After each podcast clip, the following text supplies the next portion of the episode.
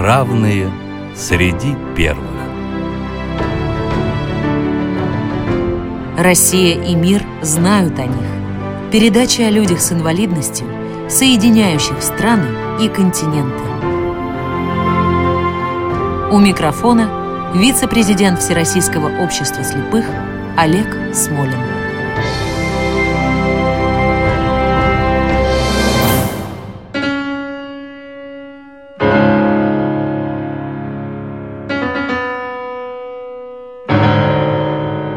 Здравствуйте. Наверное, каждый русский человек помнит выражение «Пушкин – наше все». Многие знают и то, что выражение это принадлежит другому гению нашей литературы Федору Михайловичу Достоевскому. Кстати, сам Достоевский по популярности в мире соперничает со Львом Толстым, а во второй половине XIX века европейская интеллигенция едва ли не больше всех читала и обсуждала двух мыслителей – Федора Достоевского и Фридриха Ницше. И когда Поль Валери Знаменитый француз сказал, что он знает только три самые большие культурные вершины человечества. Это античное искусство, это европейское искусство эпохи Возрождения и великая русская литература XIX века.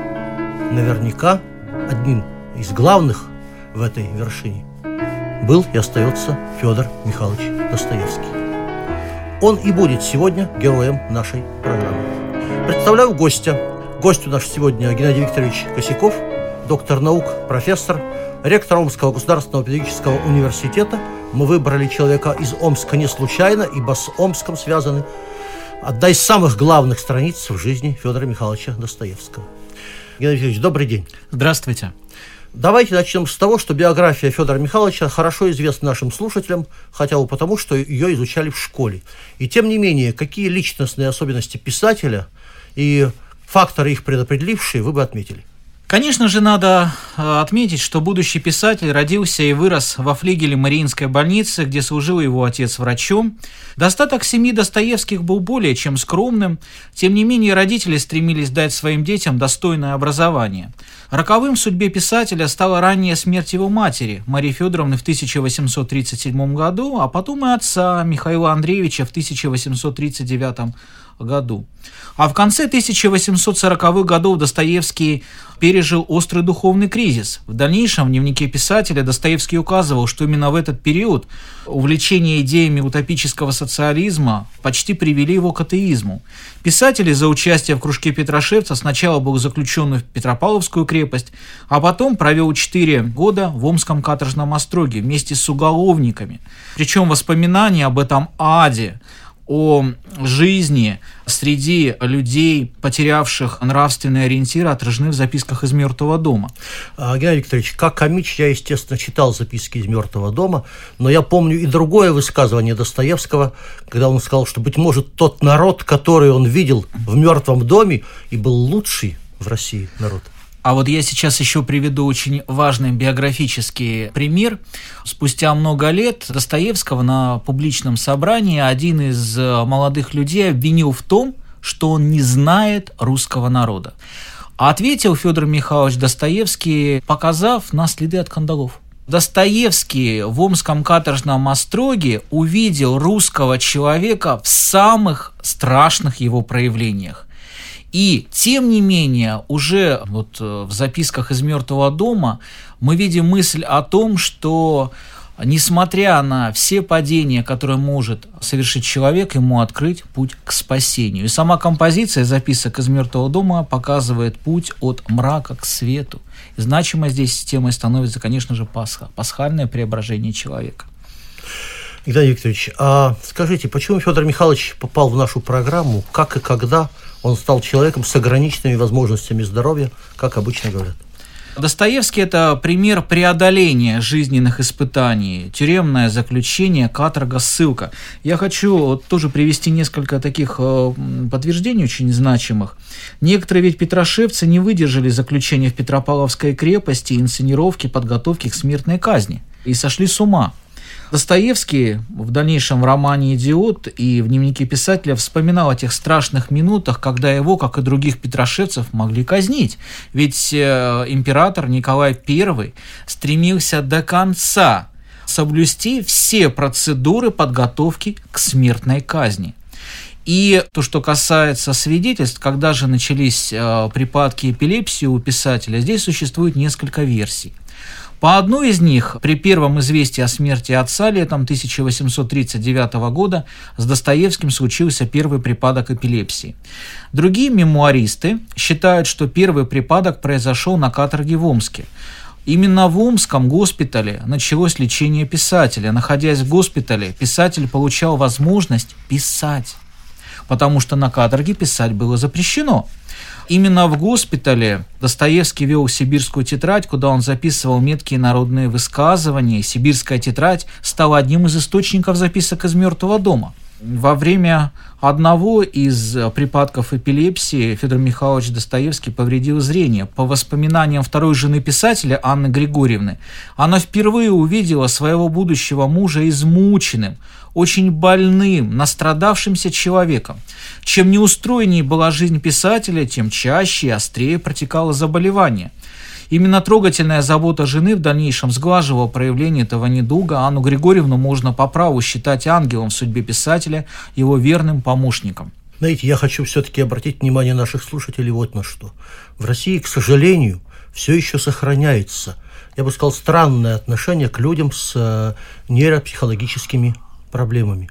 Так вот, имейте в виду, дорогие друзья, что очень многих людей гениальных, талантливых, такие проблемы существовали, и не думайте, что человек с такими проблемами – это человек в чем-то ущербный. Наоборот, это человек, которому надо отдать должное, потому что он преодолевает свои проблемы, как сделал это Федор Михайлович Достоевский.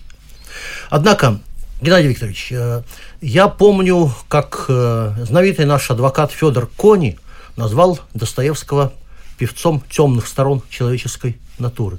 Фрейд считал, что по романам Достоевского можно изучать русскую душу или русское подсознание. Он вообще считал, что у русских подсознание ближе к, что называется, к поверхности, и поэтому именно по русскому подсознанию можно изучать подсознание вообще. Известный советский психолог Владимир Леви утверждал, что эпилепсия проявляется чуть ли не в каждом произведении Федора Михайловича. Согласны ли вы с этим мнением? Я согласен а, с тем, что творчество Достоевского глубоко исповедально. Большинство его героев отражает жизненный путь писателя, особенности его мировоззрения на определенных этапах. Причем а, сам Достоевский давал автокомментарии в дневнике писателя. Эпилепсией действительно наделены многие герои Достоевского. Вспомним романы «Идиот», «Братья Карамазовы». Замечу, что эпилепсия в русской культуре прочно соотносится с юродивостью.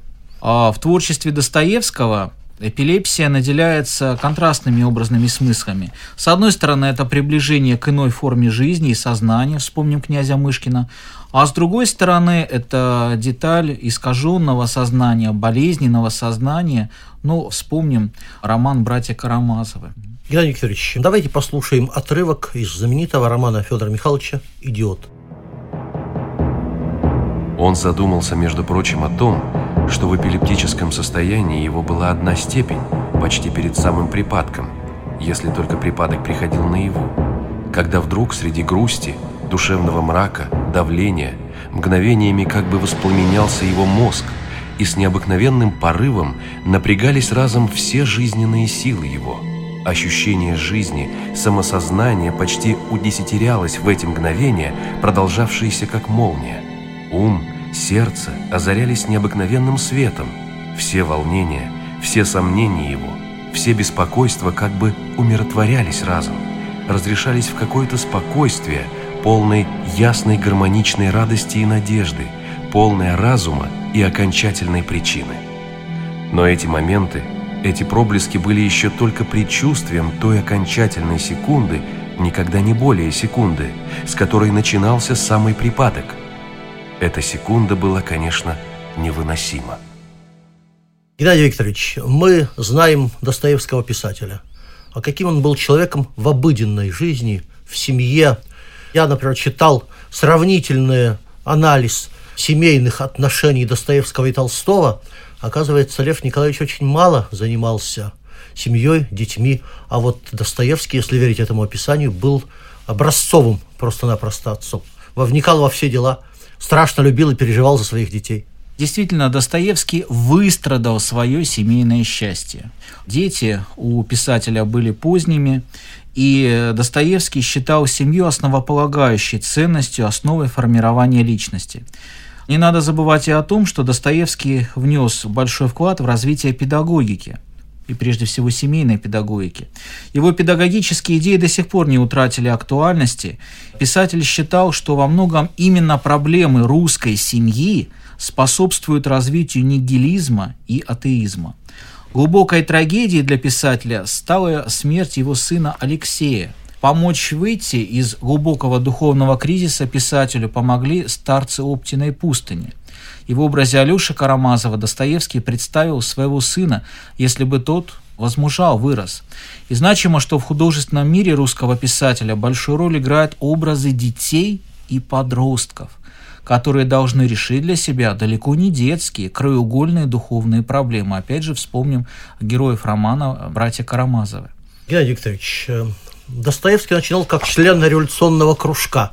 Кстати, хочу заметить, что Петрошевцев ведь едва не казнили не за какую-то революционную деятельность, а за чтение неподобающих книг.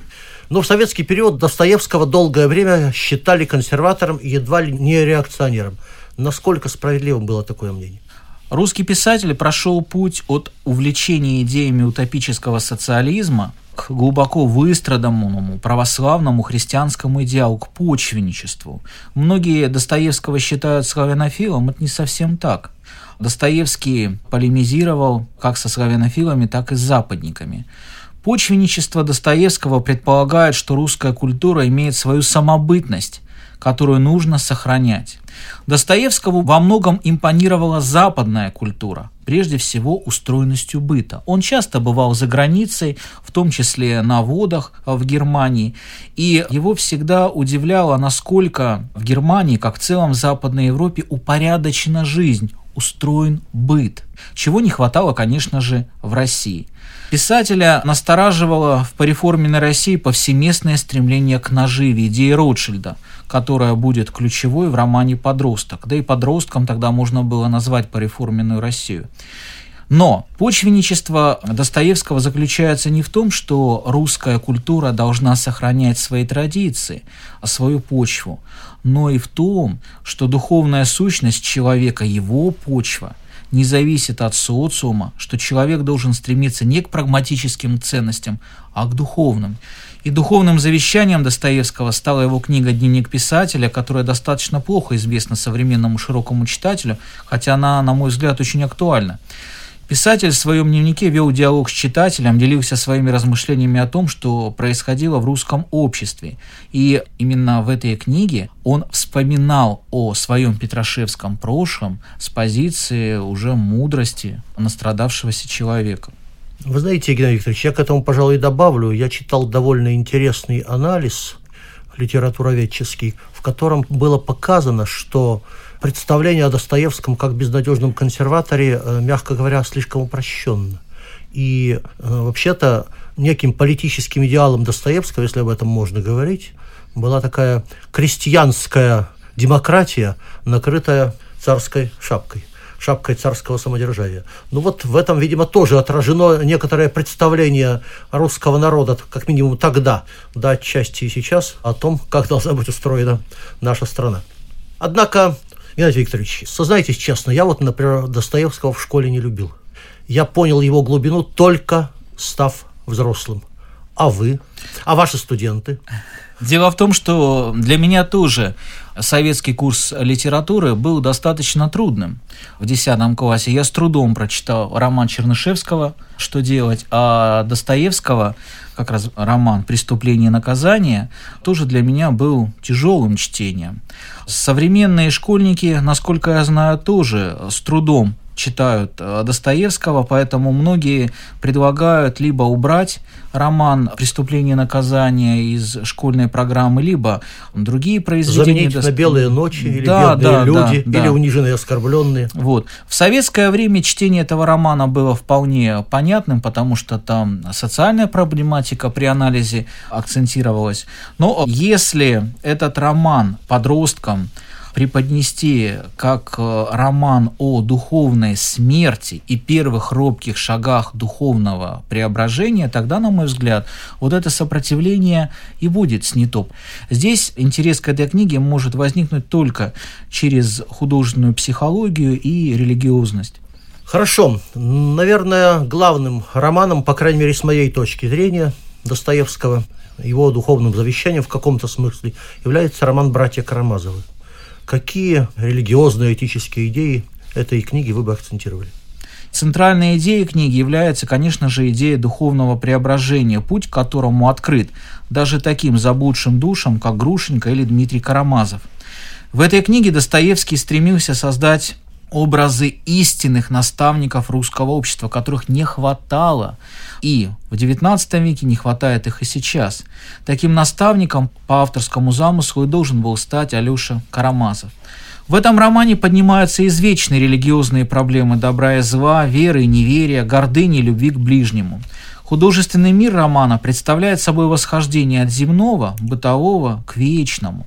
Мне из романа «Братья Карамазовы» кажется наиболее принципиальным все-таки сюжет о Великом Инквизиторе, который, по мысли Достоевского, предлагает э, явившемуся вновь Иисусу удалиться из этого мира, поскольку Великая Инквизиция давно уже правит от имени якобы Иисуса Христа. О том, как можно извратить самые великие благородные идеи, об этом отрывок, который я и предлагаю послушать. Есть три силы, единственные три силы на земле, могущие навеки победить и пленить совесть этих слабосильных бунтовщиков. Для их счастья эти силы – чудо, тайна и авторитет. Ты отверг и то, и другое, и третье, и сам подал пример тому, когда страшный и премудрый дух поставил тебя на вершине храма и сказал тебе, «Если хочешь узнать, сын ли ты Божий, то верзись вниз, ибо сказано про того, что ангелы подхватят и понесут его, и не упадет и не расшибется, и узнаешь тогда, сын ли ты Божий, и докажешь тогда, какова вера твоя в Отца твоего. Но ты, выслушав, отверг предложение и не поддался, и не бросился вниз. О, конечно, ты поступил тут гордо и великолепно, как Бог – но люди-то, но слабое бунтующее племя это, они-то боги ли? О, ты понял тогда, что сделав лишь шаг, лишь движение броситься вниз, ты тотчас бы и искусил Господа, и веру в Него всю потерял, и разбился бы о землю, которую спасать пришел, и возрадовался бы умный дух, искушавший тебя. Но, повторяю, много ли таких, как ты? И неужели ты в самом деле мог допустить хоть минуту, что и людям будет под силу подобное искушение? Так ли создана природа человеческая, чтобы отвергнуть чудо и в такие страшные моменты жизни, моменты самых страшных основных и мучительных душевных вопросов своих оставаться лишь со свободным решением сердца? Ты знал, что подвиг твой сохранится в книгах, достигнет глубины времен и последних пределов земли, и понадеялся, что, следуя тебе, и человек останется с Богом, не нуждаясь в чуде. Но ты не знал, что чуть лишь человек отвергнет чудо, то тотчас отвергнет и Бога, ибо человек ищет не столько Бога, сколько чудес. И так как человек оставаться без чуда не в силах, то насоздаст себе новых чудес, уже собственных, и поклониться уже знахарскому чуду, бабьему колдовству, хотя бы он сто раз был бунтовщиком, еретиком и безбожником. Ну что ж, продолжим. Мой вопрос следующий таков. Почему на ваш взгляд, Достоевский наряду с Толстым и Чеховым стал наиболее знаменитым русским писателем, близким западноевропейской культуре? Кто из зарубежных авторов вступал в диалог с Федором Михайловичем? Достоевский повлиял на развитие интеллектуальной прозы прежде всего. Одним из основоположников жанра философского романа Достоевского считал немецкий прозаик Томас Манн. Достоевский входит в круг чтения как самого Селлинджера, так и его героев. Приведу небольшую цитату. «Ни один из этих настоящих первоклассных авторов, Толстой, Достоевский, наконец, Шекспир – Обратите внимание, какой ряд. Никогда не ковырялся в словах до потери сознания, они просто писали, и все. Мне приходилось не раз общаться с коллегами-учеными западных университетов. Их любимые русские писатели – Достоевский, Толстой, Чехов. Почему? Во-первых, Достоевский и Толстой понятны западной культуре, потому что писали социально-психологические романы, а романная форма – это дитя западной культуры, о чем еще Жан-Жак Руссо писал. Во-вторых, центральная мысль в их произведениях – это мысль о человеке, о самосознании личности, об активном поиске, о духовных кризисах и их преодолении. а я позволю себе процитировать не литератора и не гуманитария, а великого Эйнштейна. Он говорил, Достоевский дал мне больше, чем Гаусс. То есть влияние Федора Михайловича на развитие воображения, душевных качеств, по мнению Эйнштейна, было большим, чем влияние прямого предшественника в математике. Вот очень интересный подход. Кстати, для тех, кто думает, что заниматься гуманитарным образованием для математиков и естественников не нужно. Еще как нужно. А следующий мой вопрос. Какие идеи Достоевского повлияли на развитие мировой философии и психологии? Для мировой культуры Достоевский и Толстой – это прежде всего философы. А Достоевский стоял у истоков формирования русской религиозной философии. Интересно, что такие мыслители, как Соловьев, Мережковский, Бердяев, Лоский, Шестов в своих философских трудах обращались к героям Достоевского. В дальнейшем это делали и другие мыслители, как русские, так и западные. Достоевский стоял у истоков философии экзистенциализма и повлиял на многих западных писателей, в частности Камю, Сартр. От литературы я бы хотел перейти к психологии, ведь в 1928 году Зигмунд Фрейд написал эссе «Достоевский и отцеубийство», в котором русский писатель предстает в качестве художника, невротика, грешника и моралиста. Самым выдающимся романом Достоевского Фрейд считал книгу «Братья Карамазовы».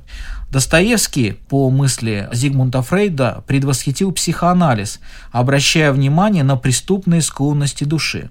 И по мысли Зигмунда Фрейда, Достоевском в большей степени оттенены вот начало невротика и грешника, чем моралиста. Позднее, в 1950 году, немецкий мыслитель Райнхард Лаут создал книгу «Философия Достоевского» в систематическом изложении. Вот обратите внимание, название показательно. То есть для Лаута Достоевский, безусловно, философ. философ. И в этой книге последовательно рассматриваются психология, метафизика, этика русского писателя. И по справедливому заключению этого мыслителя Достоевский стал основоположником жанра философского романа.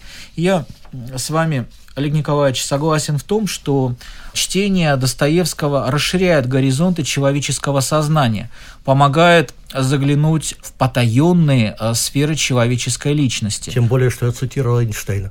Спасибо. Напоминаю, нашим гостем сегодня был Геннадий Викторович Косяков, доктор филологических наук, профессор, ректор Омского государственного педагогического университета. А в заключение я хочу сказать, дорогие друзья, что Достоевский, говоря о природе гениальности Пушкина, подчеркнул его дар всемирной отзывчивости. И он говорил, что русский человек – это все человек. Безусловно, таким даром обладал и сам Федор Михайлович. Его духовному взгляду были открыты и бездна ада, и царствие небесное. Для мировой культуры Достоевский стал одним из ключевых источников постижения противоречий русской души. А закончить я хочу – на мой взгляд, замечательными строками другого классика русской и американской литературы Владимира Набокова, которые звучат так. Тоскуя в мире, как в аду, уродлив, судорожно светил, в своем пророческом бреду он век наш бедственный наметил. Услышав вопль его ночной, подумал Бог, ужель возможно, чтоб все дарованное мной так страшно было и так сложно.